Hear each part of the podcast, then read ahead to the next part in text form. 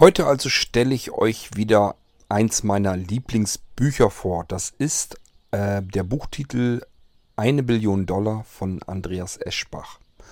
Und äh, ich weiß gar nicht, wann ich das Ding zum ersten Mal gehört habe. Gehört hatte ich zum ersten das äh, Hörspiel und ich fand es vollkommen faszinierend. Es hat mich wirklich äh, umgehauen und ich habe gedacht, ähm, wie toll das aufgemacht ist und ähm, welche Einblicke man dort in verschiedene Gegebenheiten hat, Volkswirtschaften und sowas, spielt da alles mit rein.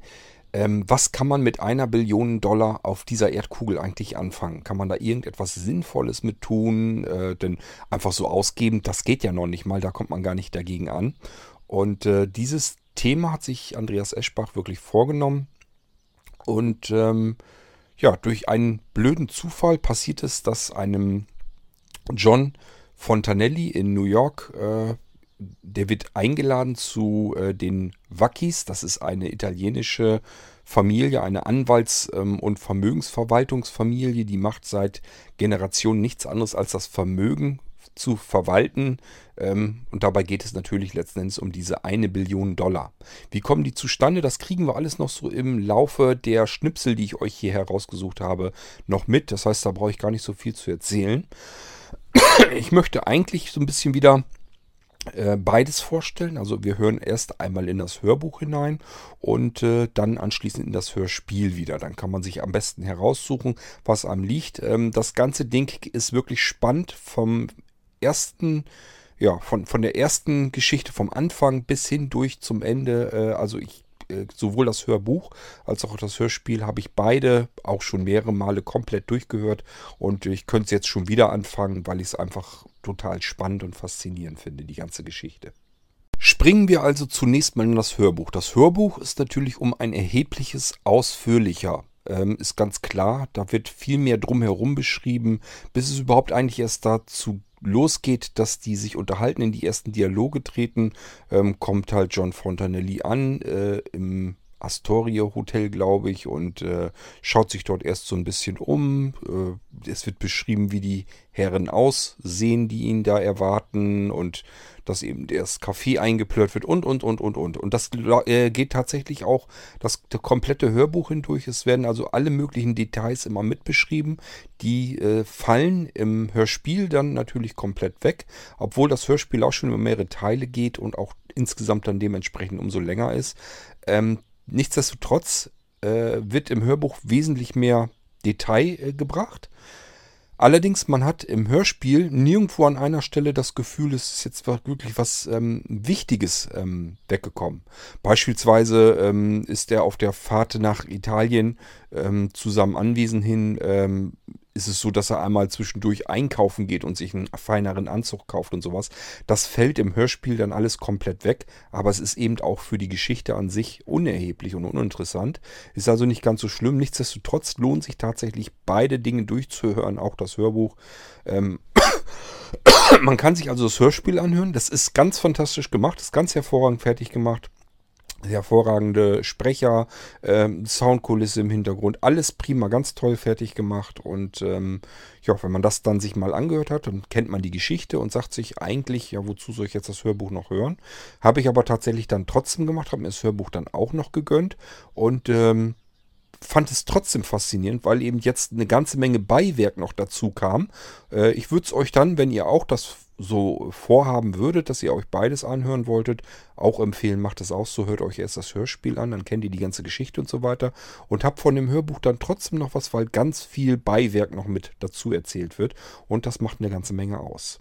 So, und wir hören jetzt mal in das Hörbuch hinein. Das heißt, John Fontanelli ist dort im Hotel wohl angekommen und die Herren von ähm, äh, Wacki sitzen dort schon, diese Anwalts- und ähm, Geldverwaltungsfamilie und versuchen jetzt irgendwie schon beizubringen, dass er eine Billion Dollar geerbt hat oder erben wird. Das muss er dann noch extra annehmen. Und ähm, da ist halt was passiert, dass äh, ja, man hat schon mal jemanden äh, eine höhere Summe, ein höheres Erbe äh, ihm völlig unvorbereitet erzählt und der ähm, hat dann sozusagen Herzinfarkt bekommen und das wollten die hier in diesem Fall jetzt vermeiden. Bei einer Billion Dollar kann ja alles Mögliche passieren, deswegen fangen die relativ weit unten an. Ähm, ja, ich glaube, hier im Hörbuch fangen sie an bei 80.000, erzielen sie im erst hätte er ähm, geerbt. Im Hörspiel fangen die gleich mit 4 Millionen an, da lassen die diese Schwelle mit den 80.000 weg. Aber wir sind ja immer noch längst nicht bei einer Billion. Das fummelt sich dann so langsam sich hoch. Das heißt, sie, wenn er den einen Schock so ein bisschen überwunden hat und die gemerkt haben, okay, das scheint ja ganz gut zu verkraften, dann gehen die einfach mit dem Betrag hoch und erklären ihm, ja, es ist dann doch noch ein bisschen mehr. Und äh, bis sie dann zuletzt dort ankommen bei der 1 Billion äh, Dollar.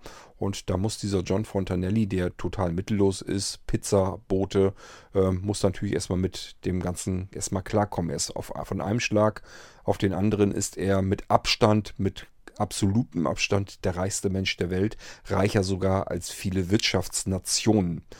Ähm, gut, aber wir hören jetzt mal in das Hörbuch erstmal rein und äh, fangen jetzt erstmal mit dem Gespräch an mit den Wackis.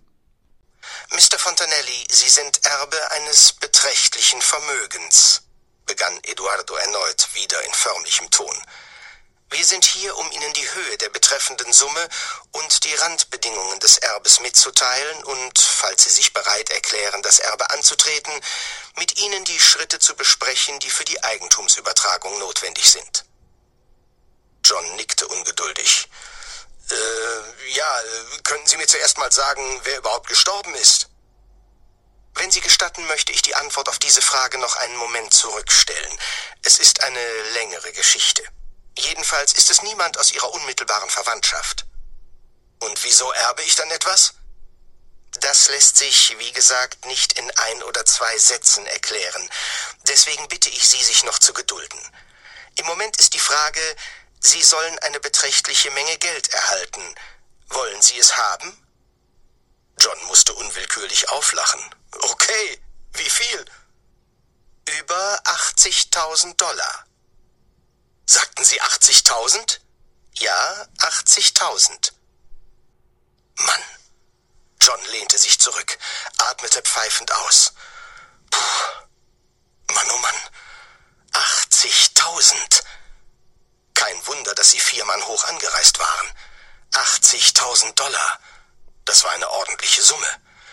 Wie viel war denn das? Auf einen Schlag. Mann, Mann, auf einen Schlag, das musste man erst einmal verdauen. Das hieß Mann, das hieß, er konnte aufs College gehen. Locker konnte er das. Ohne auch nur noch eine blöde Stunde bei irgendeinem blöden Pizzaservice oder sonst wo jobben zu müssen. 80.000.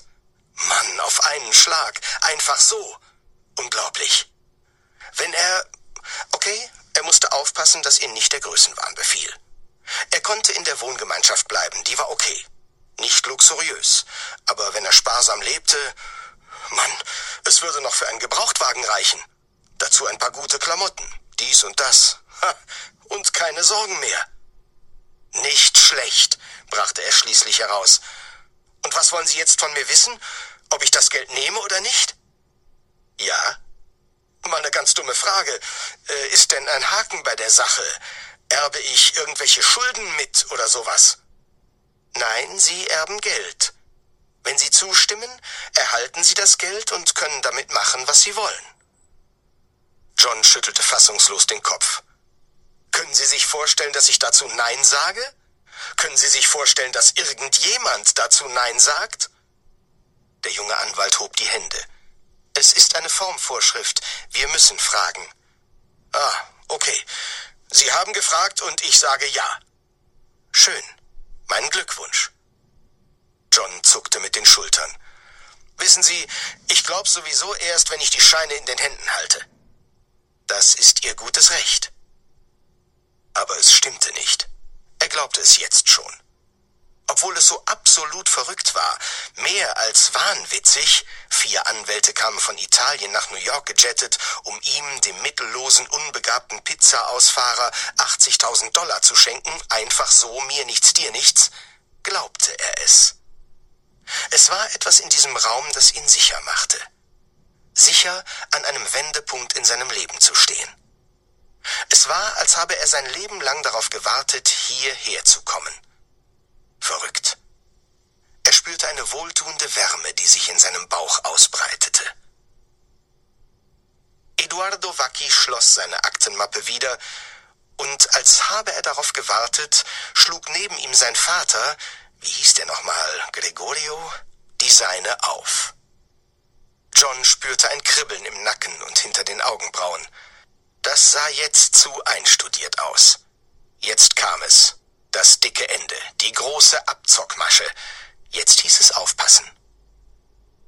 Aus Gründen, die noch zu erklären sein werden, begann Eduardos Vater, und seine Stimme klang so teilnahmslos, dass man fast meinte, Staub aus seinem Mund kommen zu sehen, ist Ihr Fall, Mr. Fontanelli, einzigartig in der Geschichte unserer Kanzlei.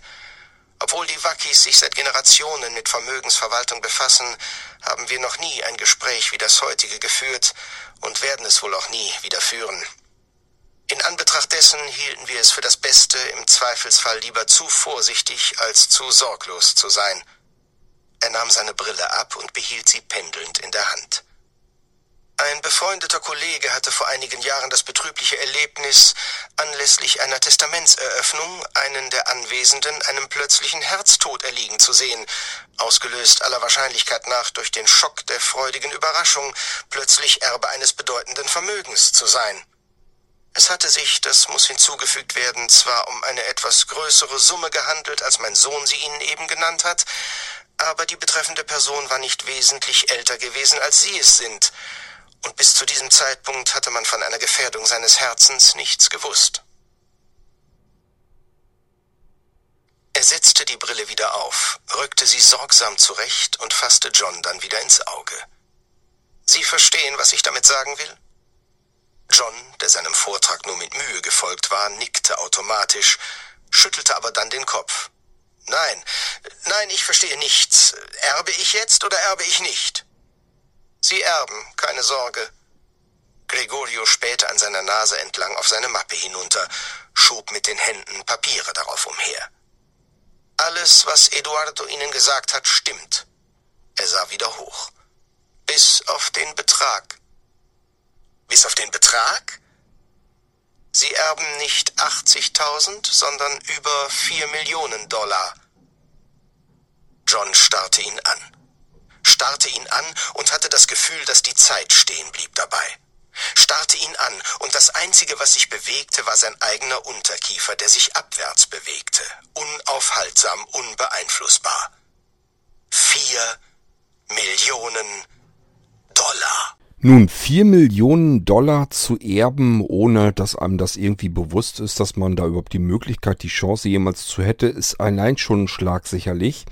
Ähm, aber wir sind ja noch lange nicht am Ende. Wir müssen irgendwie dem John Fontanelli auch noch beibringen, dass es deutlich mehr als nur 4 Millionen ist.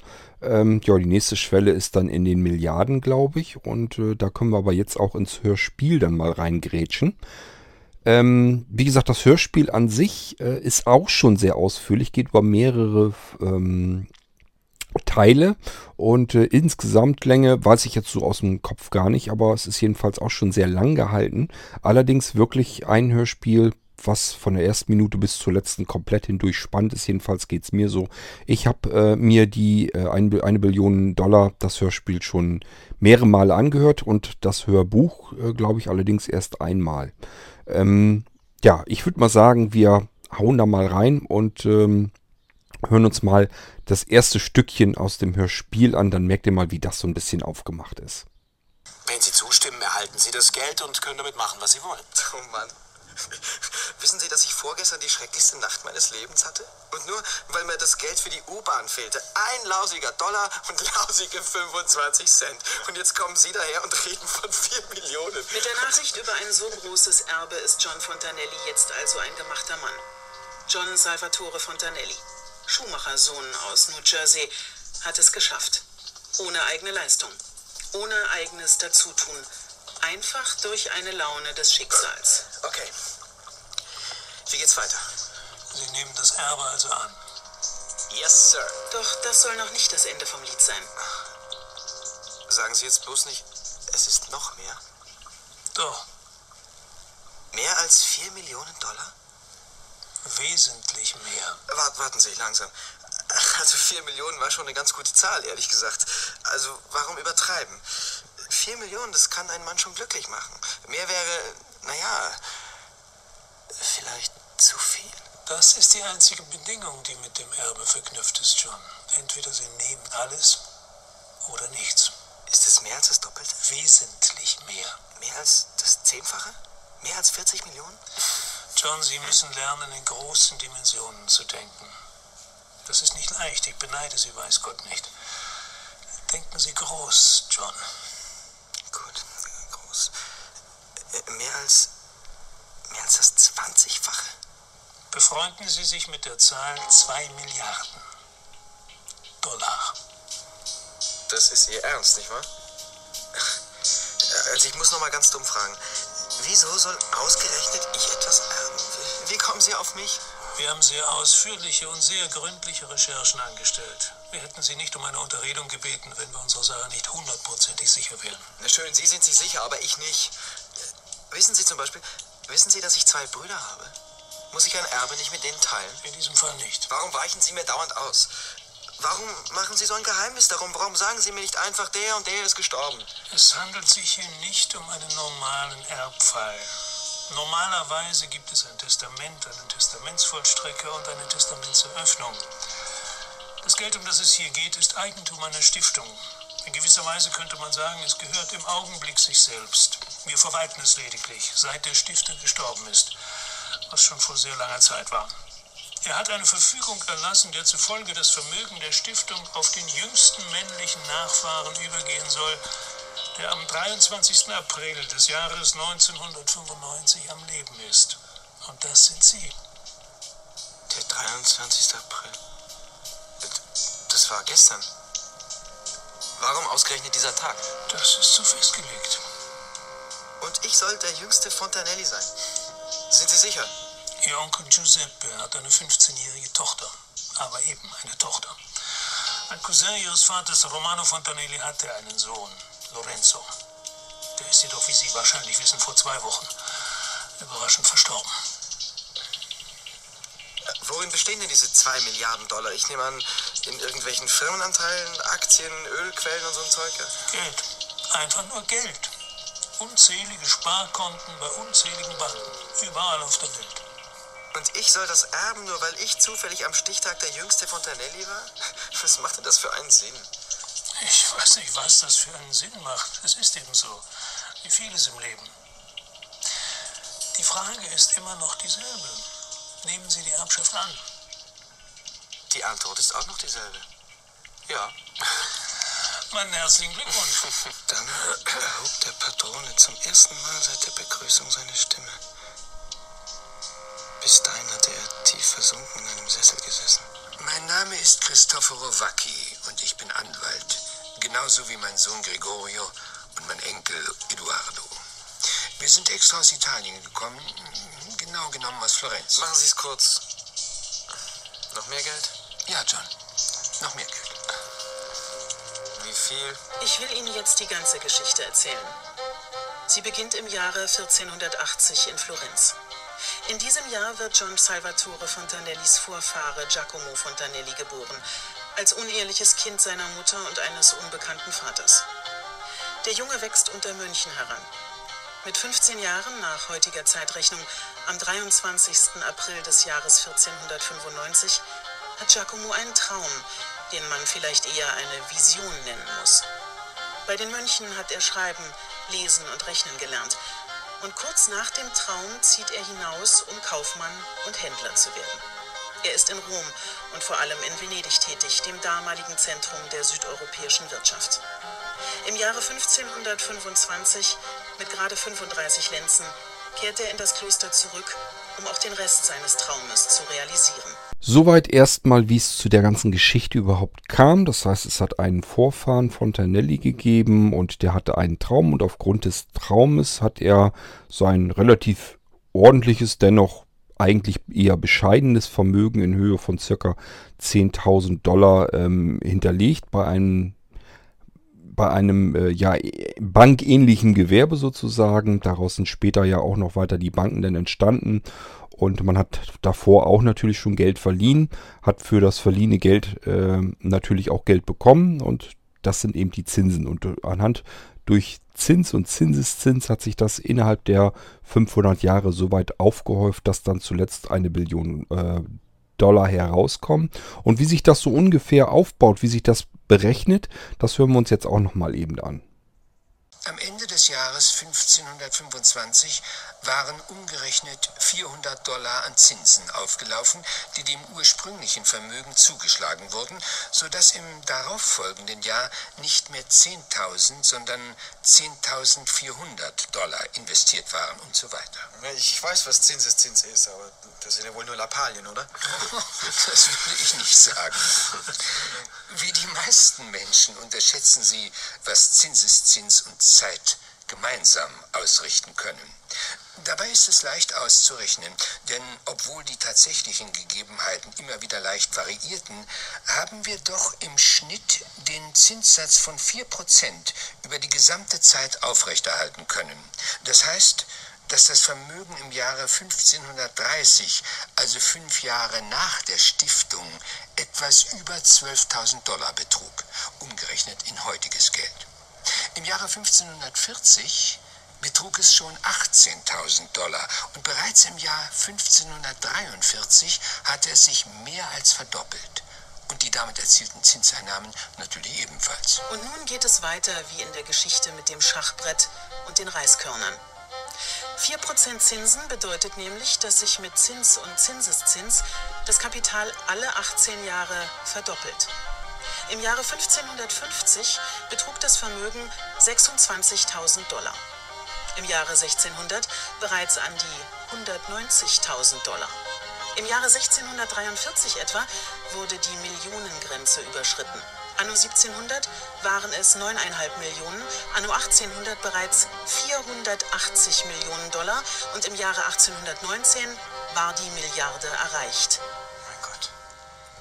Als das 20. Jahrhundert anbrach, war das Fontanelli-Vermögen auf über 24 Milliarden Dollar angewachsen, verteilt auf Tausende von Konten bei Tausenden von Banken. Als der Zweite Weltkrieg begann, waren es 112 Milliarden Dollar. Als er endete, 142 Milliarden. Zum Stichtag, also gestern, betrug das Vermögen, Ihr Vermögen also, die angenehm runde Summe von fast genau einer Billion Dollar. So viel zu Zins und Zinseszins. Eine Billion Dollar. Eine Billion. Das sind 1000 Milliarden. Das heißt ganz einfach, Sie sind der reichste Mann der Welt, sogar der reichste Mann aller Zeiten und das mit Abstand. Eine Billion Dollar werden Ihnen dieses Jahr nicht weniger als 40 Milliarden Dollar Zinsen einbringen. Es gibt etwa 200 bis 300 Dollar Milliardäre, je nachdem, wie man rechnet. Aber Sie werden schwerlich mehr als zehn finden, deren Vermögen größer ist als allein Ihr Zinsgewinn dieses Jahres. Niemand hat jemals annähernd so viel Geld besessen, wie Sie besitzen werden. Eine Billion. Mein Atem stockte. Damals, als ich den Betrag das erste Mal erfuhr. Wenn man die Zinsen herunterrechnet, heißt das, dass Sie mit jedem Atemzug, den Sie tun, etwa 4000 Dollar reicher werden. Eine Billion. Einfach durch Zins und Zinseszins. Und durch 500 Jahre Zeit. Soweit zu dem Anfang. Das alles ist nur der Anfang letzten Endes. John Fontanelli weiß jetzt erstmal nur, dass er eine Billion Dollar zur Verfügung hat, dass es eine Prophezeiung gibt, woher er das ganze Erbe hat und dass diese Prophezeiung eben bedeutet, dass er der Welt ähm, die verloren geglaubte Zukunft zurückbringen wird. Und darüber macht er sich tatsächlich dann auch Gedanken und äh, ist auch ganz klar, letzten Endes so viel Geld kann halt kein Mensch ähm, ausgeben, ist unmöglich. Ähm, so schnell kann man gar nicht arbeiten und das Geld loswerden, als dass man das irgendwie wirklich, als man eine Billion Dollar wirklich um die Ecke bringen könnte. Ähm, Im Hörbuch, wie gesagt, ähm, fährt er dann mit dem Sportwagen nochmal irgendwie durch Italien zu dem Anwesen der ähm, Wackis hin und ähm, kauft sich da noch einen feinen Anzug und ist immer noch ein bisschen am Zögern, ob er dann wirklich dieses teure Ding dann nehmen sollte. Und äh, bis ihm dann äh, der Patrone so ein bisschen klar macht, ähm, ja, es ist egal. Also du verdienst in der Zeit, wo du das Ding kaufst, hast du schon mehr Geld durch die Zinsen verdient als das, was du hier jetzt für diesen Anzug ausgibst. Also es ist also eigentlich komplett völlig verrückt.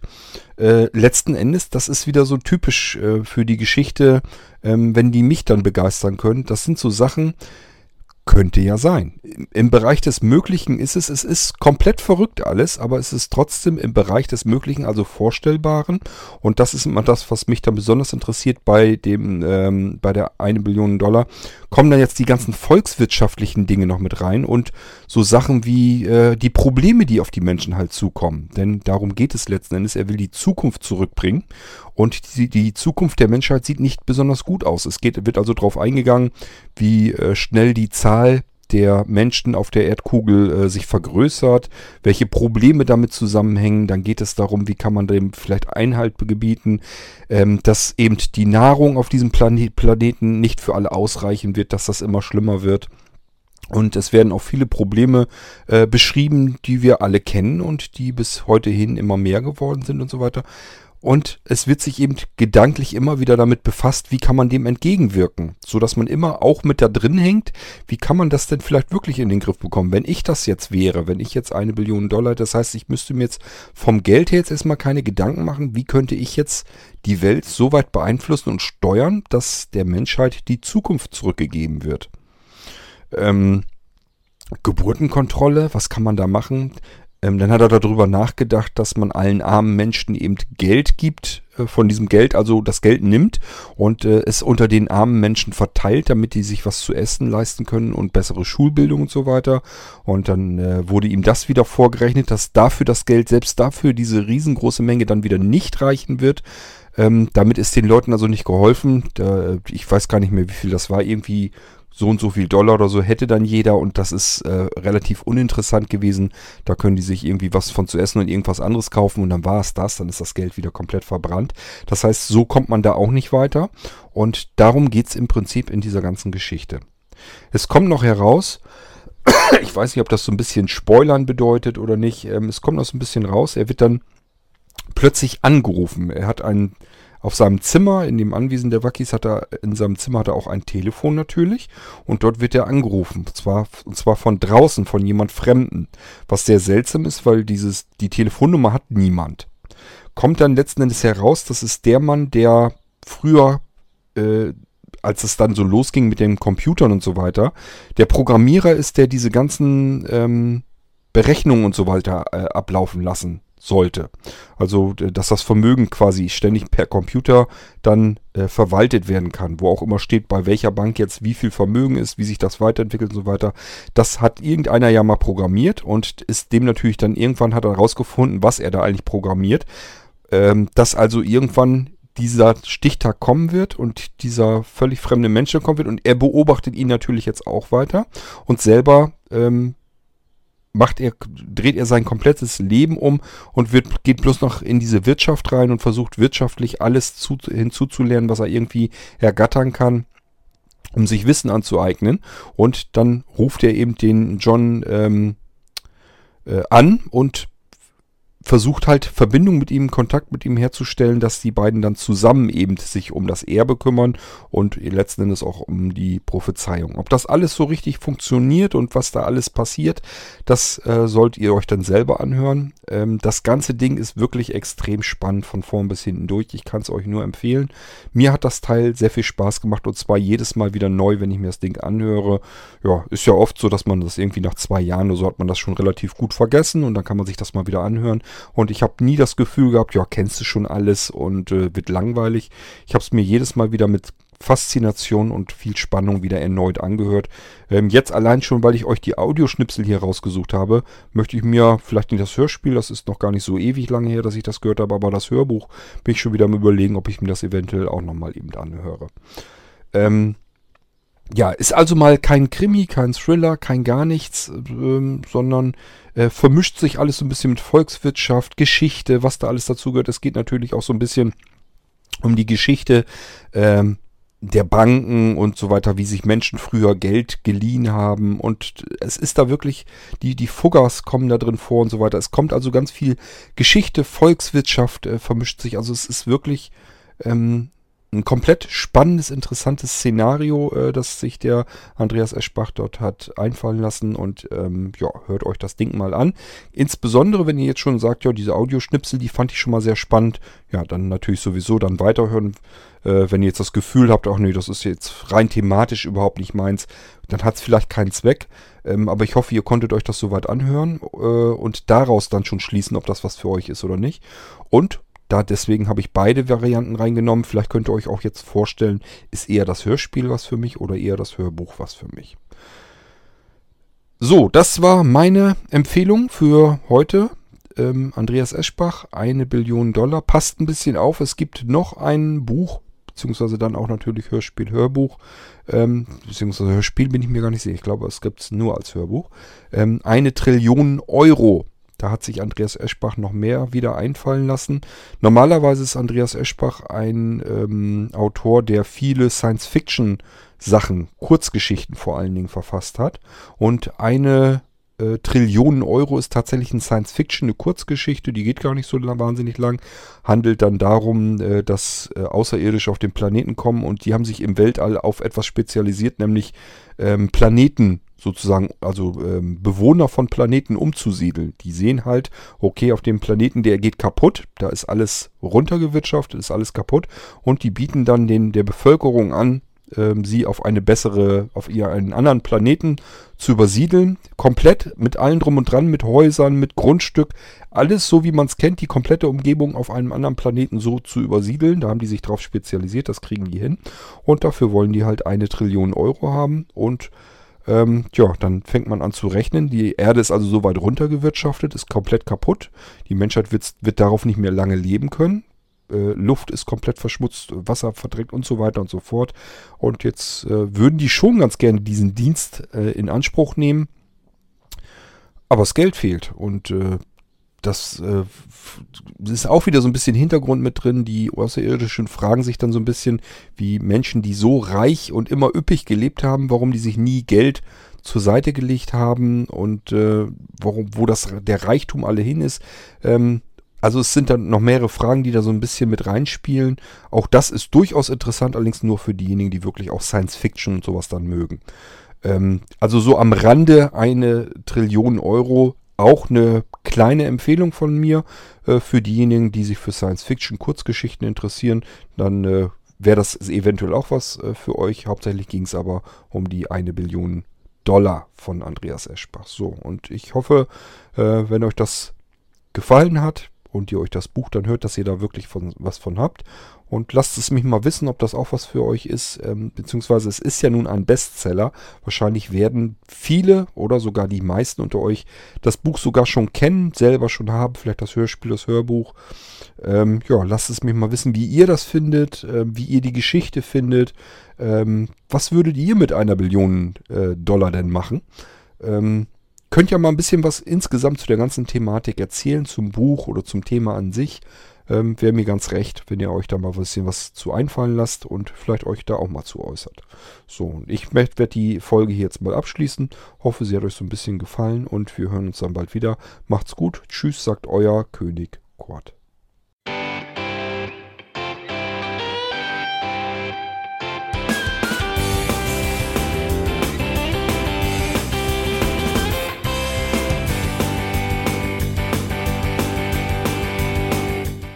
Das war Irgendwasser von Blinzeln. Wenn du uns kontaktieren möchtest, dann kannst du das gerne tun per E-Mail an podcast.blinzeln.org oder über unser Kontaktformular www.blinzeln.org. Blinzeln schreibt man in unserem Fall immer mit einem D in der Mitte. Wenn du möchtest, kannst du uns sehr gerne auch einen Audiobeitrag auf unseren Podcast Anrufbeantworter sprechen. Der hat in Deutschland die Telefonnummer 05165 439 461. Und wenn du uns aus dem Ausland anrufen möchtest, dann ersetze einfach die erste 0 gegen die 0049 für Deutschland. Wir bedanken uns für dein Interesse und freuen uns schon darauf, wenn du auch beim nächsten Mal wieder mit dabei bist.